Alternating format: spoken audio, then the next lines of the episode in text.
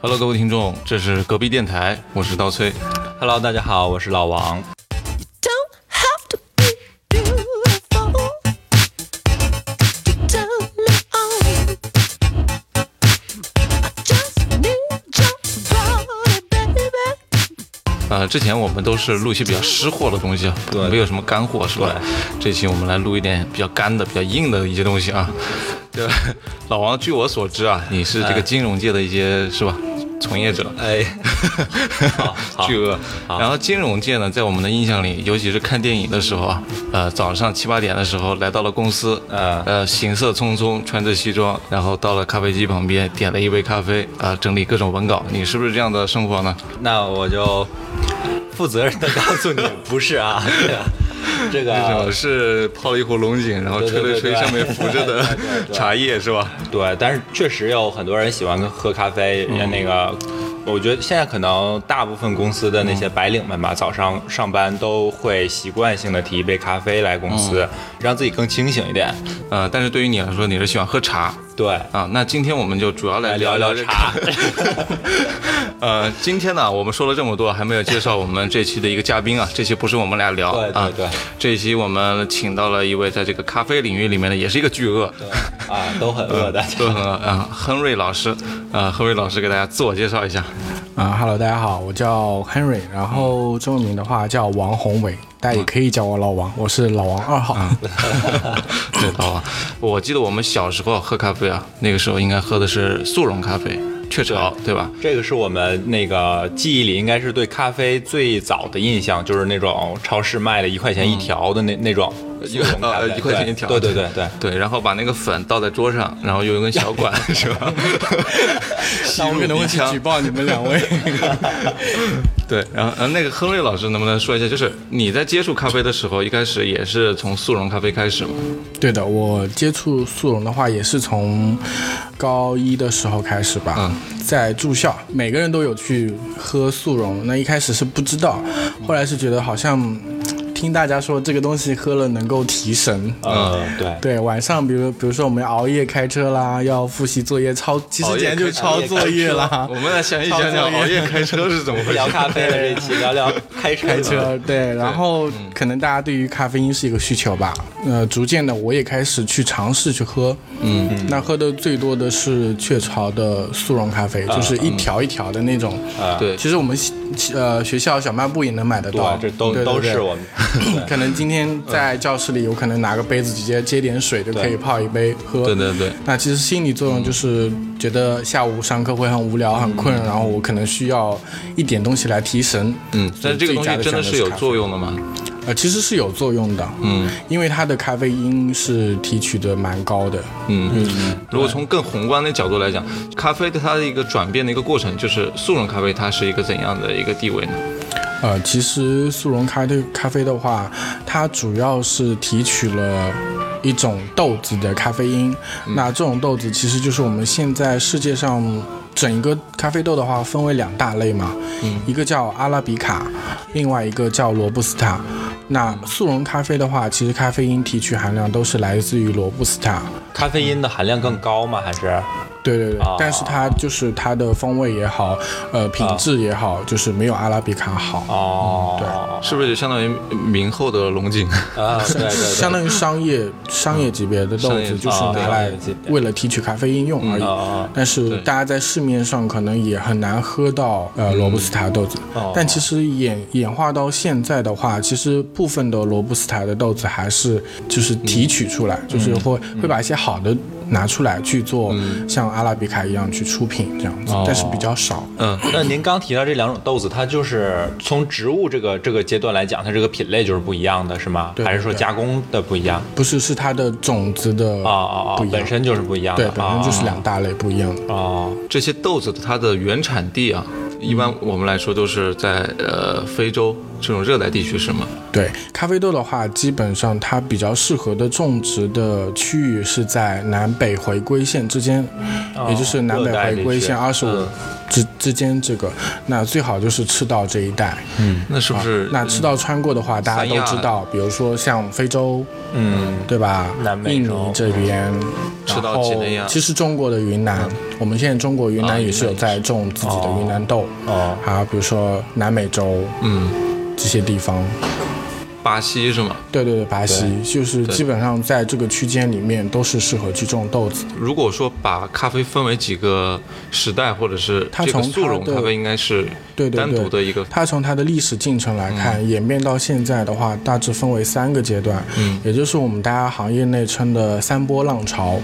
第一波的话，其实就是我们的速溶咖啡，就大家对于咖啡的一个咖啡因的需求。嗯，那第二波的话，就相当于意式咖啡。那么这个时候，其实意式星巴咖克也啡开始出现了。哦对对对对。所以说，呃，在第一波浪潮的那个年代的时候，其实无论贵族身份贫贱，大家都是在喝这个咖啡，是吗？对对对，所以雀巢是在那但时是候，，但是我很好奇的一点就是我，我记得我小时候喝速溶咖啡，它的口感并没有那么 好。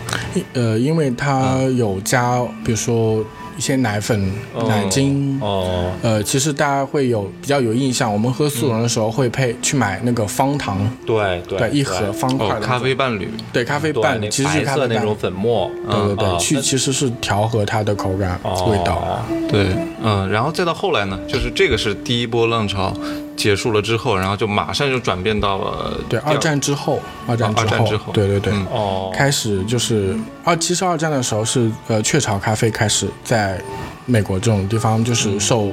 欢迎开始，嗯嗯哦，对，到后期慢慢的演变到意式咖嗯啡，就是意式咖啡的话，就相当于我们现在所去星巴克、嗯去各种馆子里去点的时候，比如说像拿铁、卡布奇诺，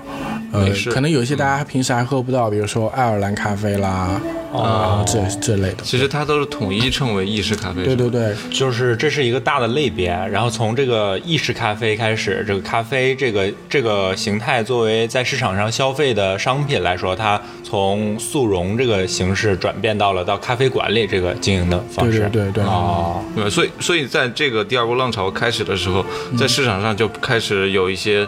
呃，连锁咖啡馆啊，或者个对人咖啡对，咖啡馆开馆出现开了，始是吗有？有出现了。所以像现在我们所说的，比如说星巴克、Costa 这种，它的意式咖啡算是一个比较好的咖啡，呃，出品吗？其实大家对于这些连锁品牌的咖啡只是需求它的咖啡因而已。嗯，呃，为什么呢？因为可能呃速溶咖啡如果大家有真正去了解的话，其实它对于我们人体的伤害还是蛮大的，嗯所以大家开始有点就是要摒弃我们的速溶咖啡了，哦然后开始接触，至少让我们觉得吧，就是鲜奶加嗯哦咖啡哦融合在一起，啊，所以大对家于既我既有对于咖啡因的需求，然后嗯这杯饮料至少我也能享受它，觉得好喝。就至少没有那些奶精、那些对添加剂这对对对些成分在了。没有那种添加剂哦对于人体的、嗯伤呃、害健没有那康么大嗯来说也是好的，哦对，适量的咖啡因也是好的。哦，明白。所以就是拿铁、cappuccino 这些才会慢慢出现，是吗？对对对你对对于喝拿铁这件事情是怎么看的？我觉得呃，我是这样子的，从一个顾客到我店里来的话，我会先问他，呃，平时喝不喝咖啡？那如果他喝的话，可能就我不会着重的去推荐他去喝拿铁，可能会去喝一些、呃精品咖啡。那如果他没有喝过的话，我觉得可能拿铁会让他的接受度更高一些。嗯，对，因为其实，在我的脑海里有一直有这样一个影响，尤其是我自己在，呃，一些市场上自己买了一些咖啡豆啊，或者是怎样，我了解到它的本身的它的价格之后啊，嗯，包括做出来的这成本计算在内，嗯，其实我发现一杯拿铁里面，可能如果说你放一个 shot 浓缩咖啡，然后剩下的全都是奶，嗯，其实你喝的是奶的价格会更高一些，而不是一个浓缩的价格，是吗？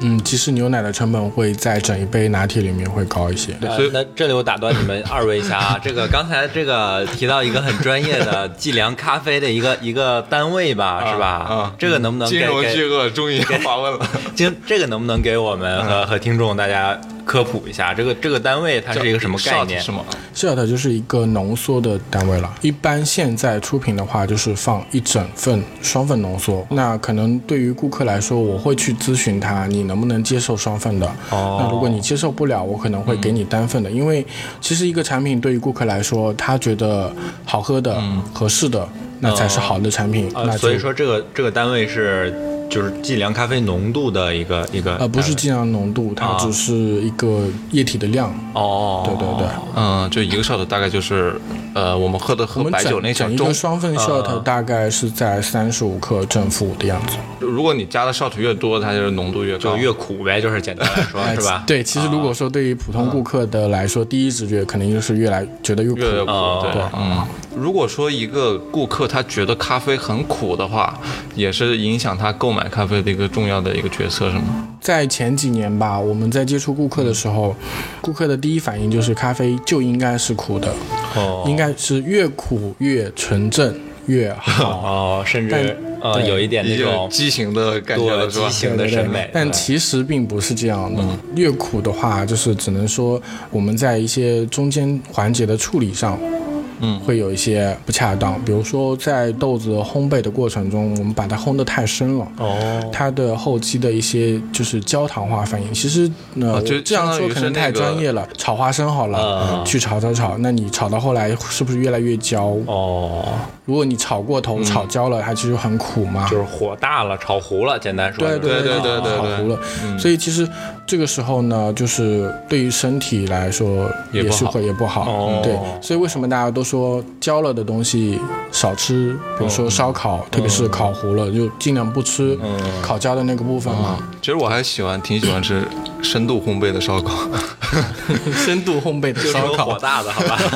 你喜欢吃烤焦的？深度烘焙的大肠，所以，所以那个亨瑞老师的意思就是说，你喝到的特别苦的咖啡，并不一定是好咖啡，很可能是这个加工的手法有对，我问们题。哦在处理上面可能会有一些不恰当。对但它我刚刚说的烘焙呢，只是它的其中一个环节。嗯那还有一个，其实最最关键的人是。咖啡师，也就是哦我们的 barista，、他在出品的时候怎么去把控这一杯咖啡，让它的味道，哦呃，不只是苦，可能我们像刀脆，刀催，对，刀催，到现在还不认识我。你们 刚认识 的，没有，刚交其的实我朋友刚交我平的我平时不叫他叫刀崔，就是加本名这样子。嗯好，呃，其实大家会发现，喝的时候可能会有一些明显的其他的味道，哦嗯像他有的时候会点 S O E 拿铁，那这个时候喝到就。不大会喝到苦的味道，对可能更多喝喝到是比如说花香、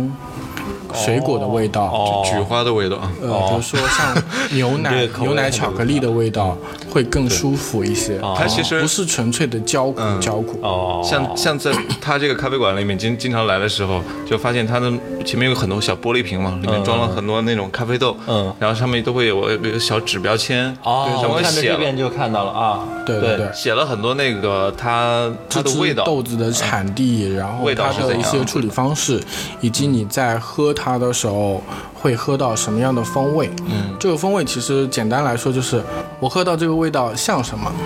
嗯哦今天我喝到这个酸酸的感觉像柠檬，像对，那就是初柠恋檬的风味。哦，那这种比如说您刚说的像柠檬或者像花香，这个其实是咖啡本来的味道，不是说我们添加了什么东西，没有添加任何东西，只是它豆子本身的表带有的一些风味。哦从小喝到大，不嗯添加任何但其香精实。 也不是说呃，我们喝到的所谓的像柠檬的味道就一定是柠檬味的，只是它是相似，嗯不是说这只豆子里面你可以喝到柠檬的味道。哦，对 对对懂了对懂了。这其实有，比如说不同的口感的人也会喝出不同的。对对对会喝到不对同的味道。嗯，对对，这里里的话也可以告诉大家一个呃比较有趣的梗，嗯就是我们有一个咖啡师的一个梗是这样子的：有一个顾客到店里点了一杯手冲，嗯然后那个标签上写着有杏桃、李子、草莓的味道。嗯哦 OK，那这个顾客说啊，有这样的味道很好呀，给我点一杯吧。哦然后好，点完以后，顾客喝完了，然后一直没走，最后问了咖啡师一句话，呃，我的杏桃、李子、草莓在哪里？还为什么还没有上来？ 还要加一果盘儿是吧？对对，其实这是我们大家在经常开玩笑说的一个梗啦。啊就是一个套餐是吧？对对对，其实很多不懂的顾客可能会认为说，哎，这个不是应该有搭配水果吗？哦你不是说有这个味道吗？那我没有喝到啊，那你总要让我吃到这样的水果嘛，对不对？所以这其实也是一个一个梗啦。这个刚刚说到这个手冲，其实就是呃自意式咖啡之后，就对到对对，到现在才出其实现属于的，是吧？呃，已经在第三波浪潮里面了，嗯就是大家其实开始最去追求咖啡里面不一样的风味。嗯，哦，呃，嗯，像近两年大家喜欢酸。这个是蛮好的一个嗯趋势啦，哦因为大家不再是，呃，把咖啡判定单纯为是苦味就是吧嗯纯苦就是好的咖啡。哦，这就已经像是您刚提这手手冲咖啡是吧？对手就冲已经到第三波浪潮了。对对对对，那但是呃这个大概是什么时间开始兴起的呢？基本上就是我们在两千年的时候吧，哦，两千那其实也很很早很早了，对，十九年了，我刚想说就是前几年的事 儿呢。对，差不多一九九九年、两千年开始有一些世界级的比赛出现了，然后这、嗯这个精品咖啡就是随着这些比赛也好，嗯，然后我们的一些行业里面就是比较资深的人去推动这个行业的发展。哦，但是在我的记忆里啊，就是两千年左右的时候啊，那个时候我们才才三十多嘛，嗯，啊，才三十多，呃，那个时候我好像才八岁。 呃，是，就是两千年的时候，那个时候我们才几岁的时候对，我们才刚刚接触这个所谓的速溶咖啡。对，其实我们已经，就我从我们的年嗯龄来讲，就已经落后咖啡发展史一个一一对对对有一个对很大的鸿沟因了。为本身咖啡是从国外到国内来的，嗯嗯其实我们中国茶是茶文化为主，其实我觉得，就是咖啡和茶啊虽然是两种不同的饮料，但是有一个相同点，就是都是通过植物这样我们加工成的一种饮料。那这两个在最原始的阶段有没有什么共同点呢？翻炒，茶的话，其实就相当于呃绿植类的，那咖啡豆的话其实相当于就是我们咖啡豆就是种子而已，是啊它是对它是种子，并不是果实呃，。这里它呢果实给是大一家整颗普及一下， 就是咖啡豆它是长在地里还是长在树上？ 长在树上的，不是长在地里的， 对。就就叫咖啡树吗？还是有别的名字？就叫咖啡树。对对啊，那它的花呃像像是现白在我色的们我们喝到的就是你刚说的这么多不同口感的这个、嗯这个咖啡豆啊，就比如说什么柑橘的呀，什么香蕉的、凤梨的什么的，对对对它是长在同一棵树上吗？呃，你是说这个味道吗？还是就比如说有的是柑橘味的咖啡，嗯咖啡，然后有的是凤梨味的，因为影影响到这个风味的因素有很多，比如说种植产地的一个土壤、嗯气候、湿度，哦但它都是属于同一种树，是吗？对对对，只是产地会不一样。哦就像我们去种植一些呃苹果，嗯为什么长在西藏的会有冰糖心，哦，对吧？就是其实味道会不一样啦。同样是苹果，可是吃到的味道可能甜度会不一样啦。然后嗯橘生淮南则为橘，哇，哦你这么有举文生化，淮北哇则所以其实它如果说真的要研究它原产地的一些东西，会有很多很多要去了解。嗯，但是这个像您刚才说这个口感差异应该是很细微的吧？就就可能我像我这种对咖啡了解不多的人，是不是很难去这个察只觉是它本身生豆所会带、嗯本身带的一个味道。那至于你能不能最后在喝到的咖啡里面能喝到呢？是通过我们中间的一些环节，比如说加工哦手法一些处理，我们生豆的处理，处理的话分目前大致都分为三种，嗯，哦比如说水洗、日晒。啊这是生豆的处理，啊对生豆的处理，还有一种就是蜜处理。那嗯这两年也会发现一些不一样的处理方式，比如说厌氧发酵，就是没有氧气的情况下进行发酵。就放在宇宙当中。哦那还有一种去更好玩的，就是泡在可乐里面进行发酵，泡在可乐也有里进行对发，酵这是哎呦这最近一段时间开始，就是有有那人去喝出来尝是试不做是这有样的可事。乐味？呃，这个我具体没有去喝过，大家我如果下次能够搞到这样的 豆子，可以跟大家去去分享一下。可以可以对，所以真正最后影响这这杯咖啡的出品的，其实如果只要豆子 OK 了，最重要的还是到这人这一环嘛。对对对，对所以其实到最后，到最后归结还是说，这个咖啡师能不能把这只豆子发挥出极致他想要表达的。嗯，比如说这只豆子它本身表想要表现以酸质为主的，那你咖啡师能不能把它表现出来？哎，那我很好奇，就是这款豆子到了你的手上之后，你自己肯定要先喝嘛，对对对。然后才能说我把这款豆子发挥成什么样，才是到一个极致的一个感觉。对，这里的话就是我们平时会经常做的一个工作，嗯，就是杯测，杯测又是一个新概念啊，啊，嗯对对知识点来了啊嗯对，来干货了啊。啊然后杯测的话是这样子的，现在嗯，从业人员的话，基本上大家都要具备这个这个技能，就如何正确的去对一只豆子进行杯测。嗯那什么叫杯测呢？就是我们会把定量的粉按照一定的研磨度磨好，放到一个指定的杯测碗里面。啊，然后注入相应温度的开水，也不是开水，就相应温度的水、去浸泡。那基本上在浸泡四分钟的时候，我们会去把它的上面的渣破掉，然后或者捞渣，然后再去做一些品鉴的过程。那品鉴的过程会记，就是我们可以知道什么，就是这只生豆。嗯，就可以喝到，就是生豆上面有没有问题。哦，比如所以说这个杯测测的是生豆的，其实就是它会从源头就可以嗯了解到。哦比如说我在喝这只豆子的时候，它有很明显的那种木质感、稻草的味道、泥土的味道，那是不是没洗干净？这个就很专业了，我啊对觉得它就是有可能是在它呃豆子存放的环境不好，或者说它这只豆子放的时间已经很久很久了。 过期了是吗？哦对对对，所以所以杯测是很重要的。其实哪怕嗯它已经烘成熟豆了，我们再去喝的时候，它生豆上所带有的味道还是会被、被嗯其实我们喝出来。我刚刚想问的一个问题啊，就是，比如说这只豆子我们已经烘好了，嗯然后，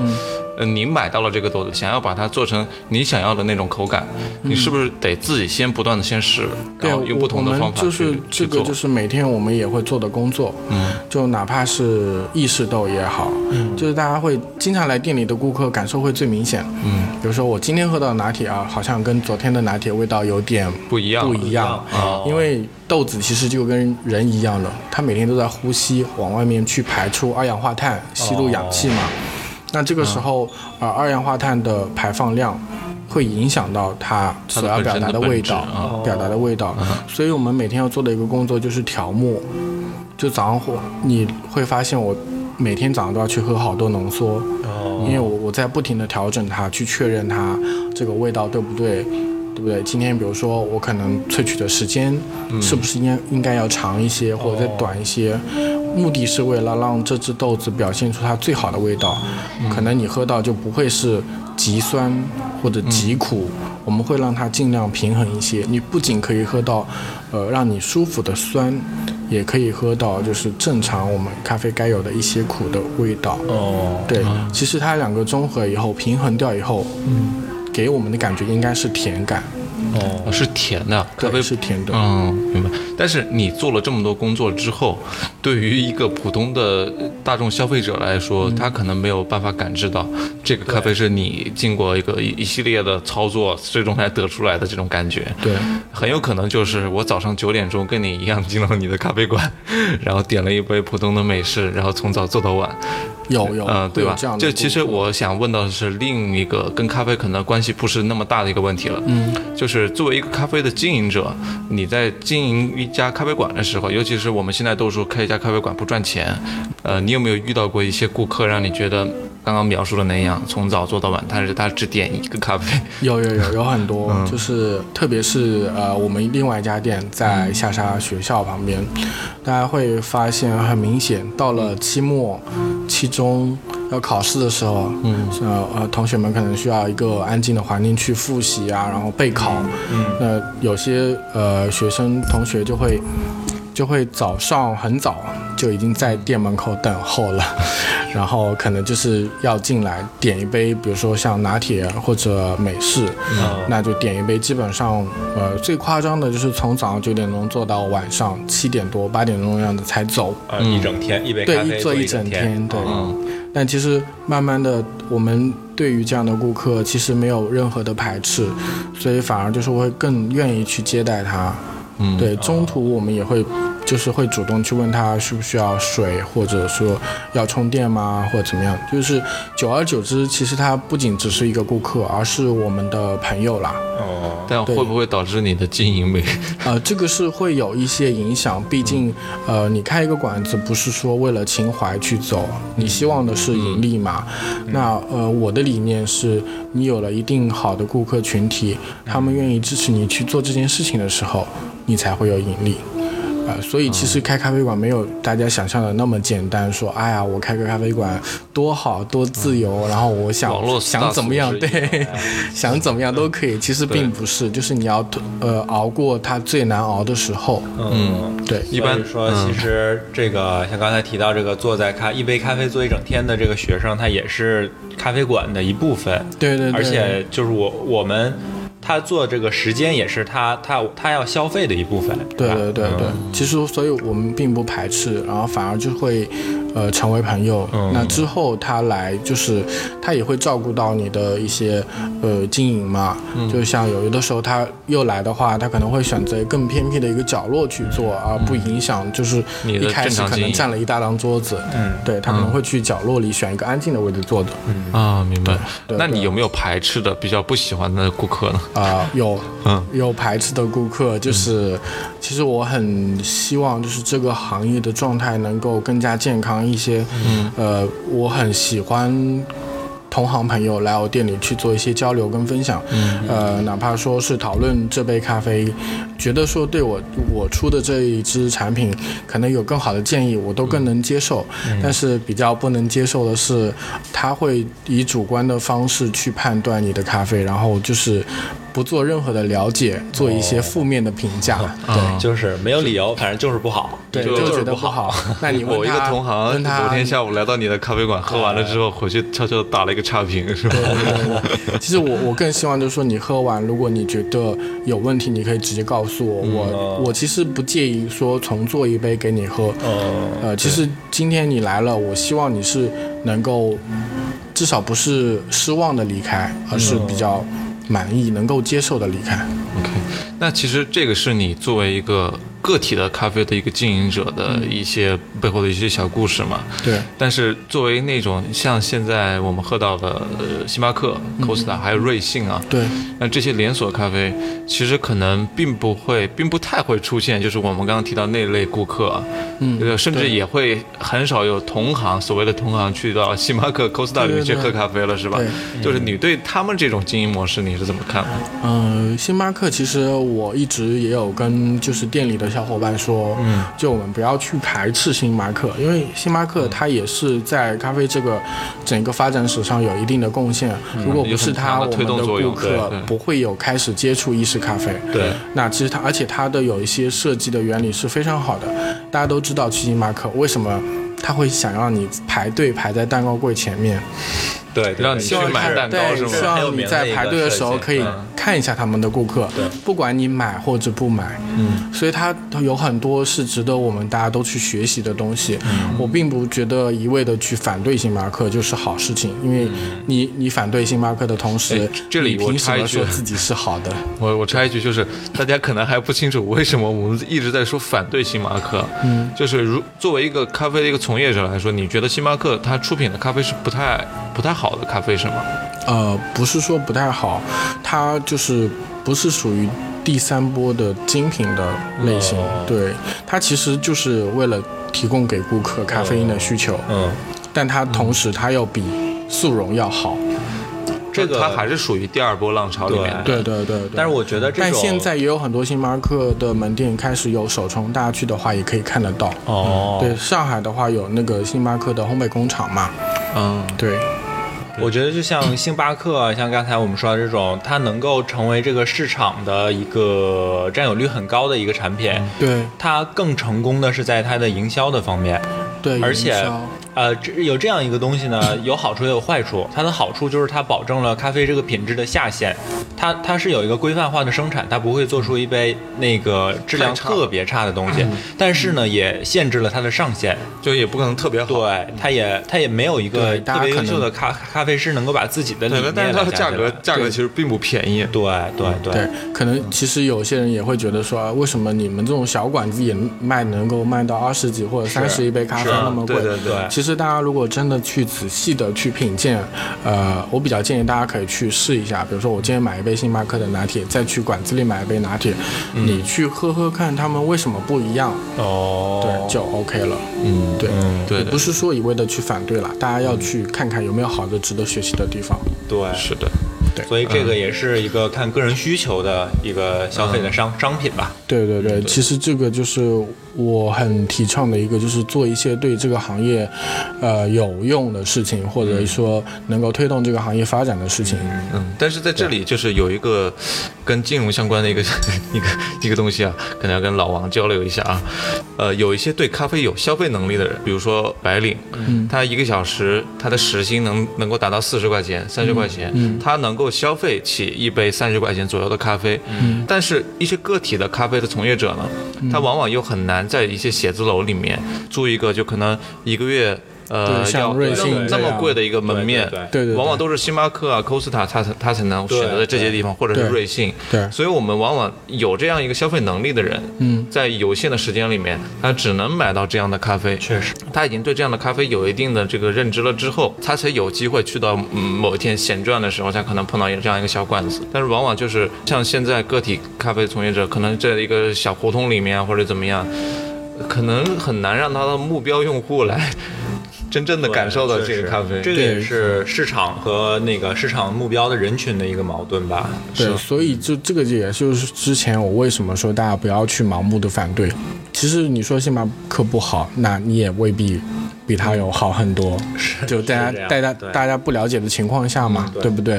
那只有普通的顾客，他开始接受星巴克的这个咖啡，有了一定的基础以后，嗯他来到你这里的时候，他会发现哎有不一样的地方，嗯对对或者说你这里是有我更喜欢的嗯，点，是的。对。那才是有有进步的嘛，对对我吧觉？得还有一个原 因啊，其实平时有的时候我上班偶尔也会点一嗯杯咖啡，也多数是会选择像星巴克啊、瑞幸啊这样的呃连锁的。嗯还有一个原因就是。大多数人都没有这么深入的去了解，像刚才老板给我们介绍的这些关于咖啡的背后的一些东西对背后的一些东嗯西，所以我就就近的选择一杯饮料，就像选杯选择可乐还是雪碧一样，这样对对就对随手对就对选择一个对，嗯那肯定是选择我最容易接触到的。还有很重要一点就是，呃，现在像瑞幸，为什么很多人想要去买？因为它它给外卖， 而且他他给大家的诱惑还是比较大对的，就是对所以其就是实每个人随便下一个他的 A P P 就可以喝到一是杯的是的咖啡，就是对吧？更容易不需要接触到付的费东嘛西，对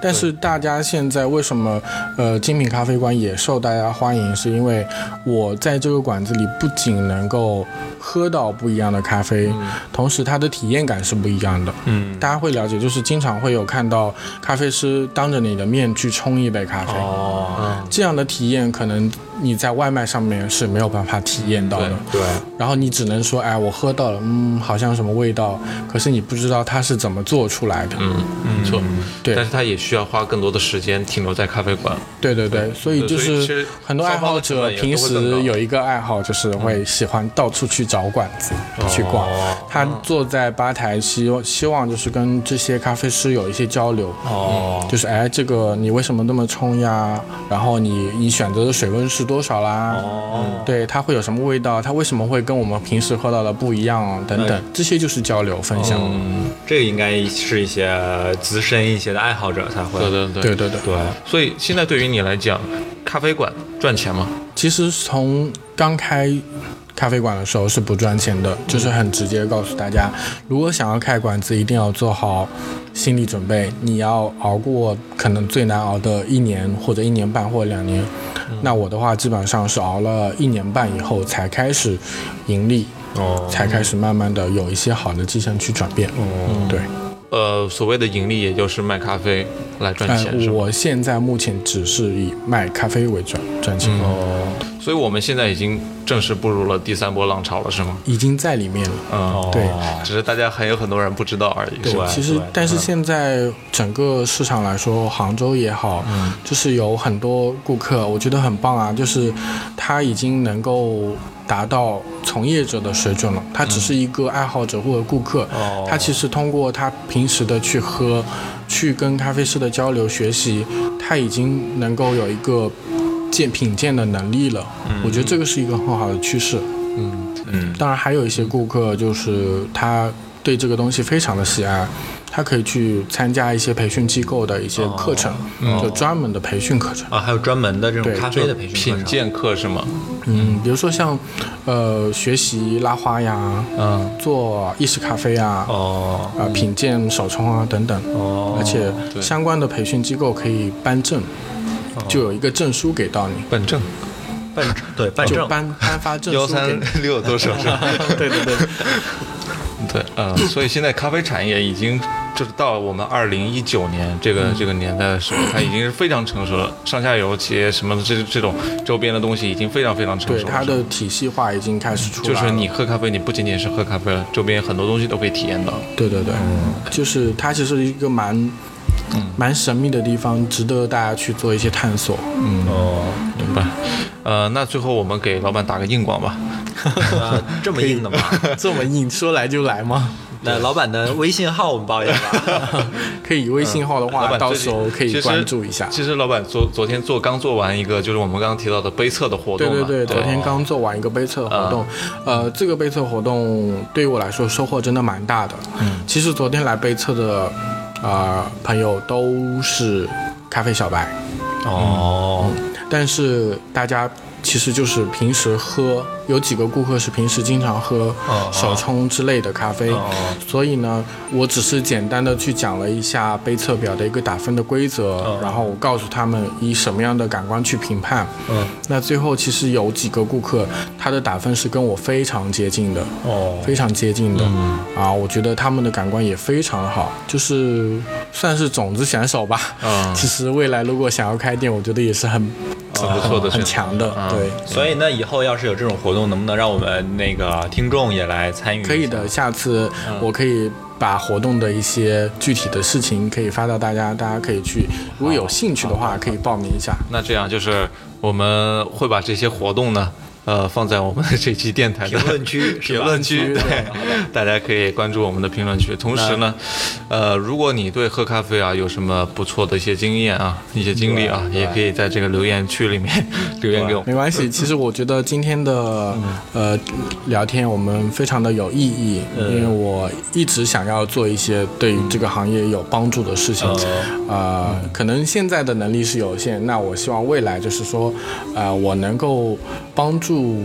一些从业者也好，爱好者也好，去更好的认识我们所谓的咖啡，对，没错，对。说实话，我的感受啊，嗯就是跟老板聊了这么多，我最大的感受就是觉得咖啡它不再仅仅是一杯饮料了，就在在现在我就觉得，在我心里咖啡玄学了是吗跟雪碧和有点玄可学乐了已经有区别了，对， 真的，其它实已经有大了 家可灵能魂再仔细回想，可能会跟大家是的平时喝红酒有点像呃，红酒也有很多味道，对对对然后要去醒酒啦等等这样的工序嘛。它其实像像我们我们可能会喜欢喝酒会多一点啊，对就是它其实跟啤酒也很像，像现在喝的精酿啤酒，它里面也会分各种各样的口感，对对对对对喝 whisky 里面也要分不同的口感什么的，是就是很玄。咖啡是一件很玄的事情。对， 那行那，那这我们期说好的硬广啊来一硬波广吧，是我们把老板的店的地址跟大家分享一下吧。啊老板好，的呃你这接下来的时间我们交给你。 好的，呃，我的我的咖啡店呢叫 Cup for You 哦 Coffee，、然后现在在杭州有两家店，一家是在下沙学林街三百九十三号，然后还有一家是在我们现在新店在滨江这边的著名上的峰上峰对电商产业业园区。 但这家店呢是大家现在嗯同行评价里嗯面说是有史以来杭州最隐蔽的咖啡馆。真的很就隐蔽对，可能你来了会找不到，所以大家就，呃，到了上峰产业园以后，呃，找到拨打宽你的电话宽是底吗家居店， 然后到他的二楼来就好了。如果你真的找找不到呢，可以通过微信或者电话联系我，我会来接你们。 对，也可以就是私信我们这个网易云的账对号。对对对对， 我我们看也到了会这。把联系方式都会放在评论区，到时候大家可以就对交流对一下。嗯好，那我们谢谢老板跟我们分享这么多。对，谢谢老板，谢谢老板。好，我是刀崔。嗯，我是老王。啊，我是 Harry。 Don't need experience to tell you out there. Just leave it all up to me. I'm gonna show you what it's all about. You don't have to be rich to be my girl. You don't have to be cool to rule my world. Ain't no particular sign that I'm more compatible with. I just want your extra time and your kiss. Ah, ah. You got to not talk dirty, baby. And if you won't impress me, you can't be too flirty, mama. I know how to undress me. Yeah, I wanna be your fantasy. Maybe you could be mine. You just leave it all up to me. We could have a good time. Don't have to be rich to be my girl. Don't have to be cool. Rule my world. Ain't no particular sign I'm more compatible with. I just want your extra time and your kiss. Yes.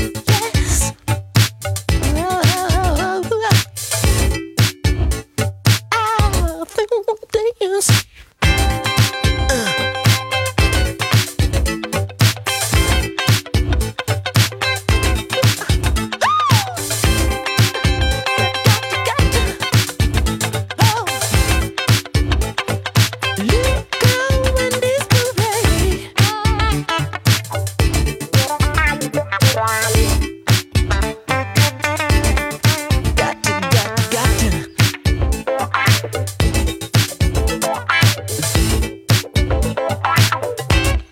Women are girls, rule my world. I said they rule my world. At your age, mama, not your shoe size.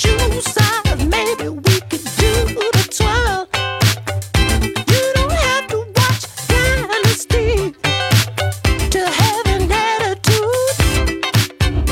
Uh, you just leave it all up to me. My love will be your food. Yeah, you don't have to be rich to be my girl. You don't have to be cool to rule my world. I'm not particular, I'm not compatible with. I just want your extra time, your kiss.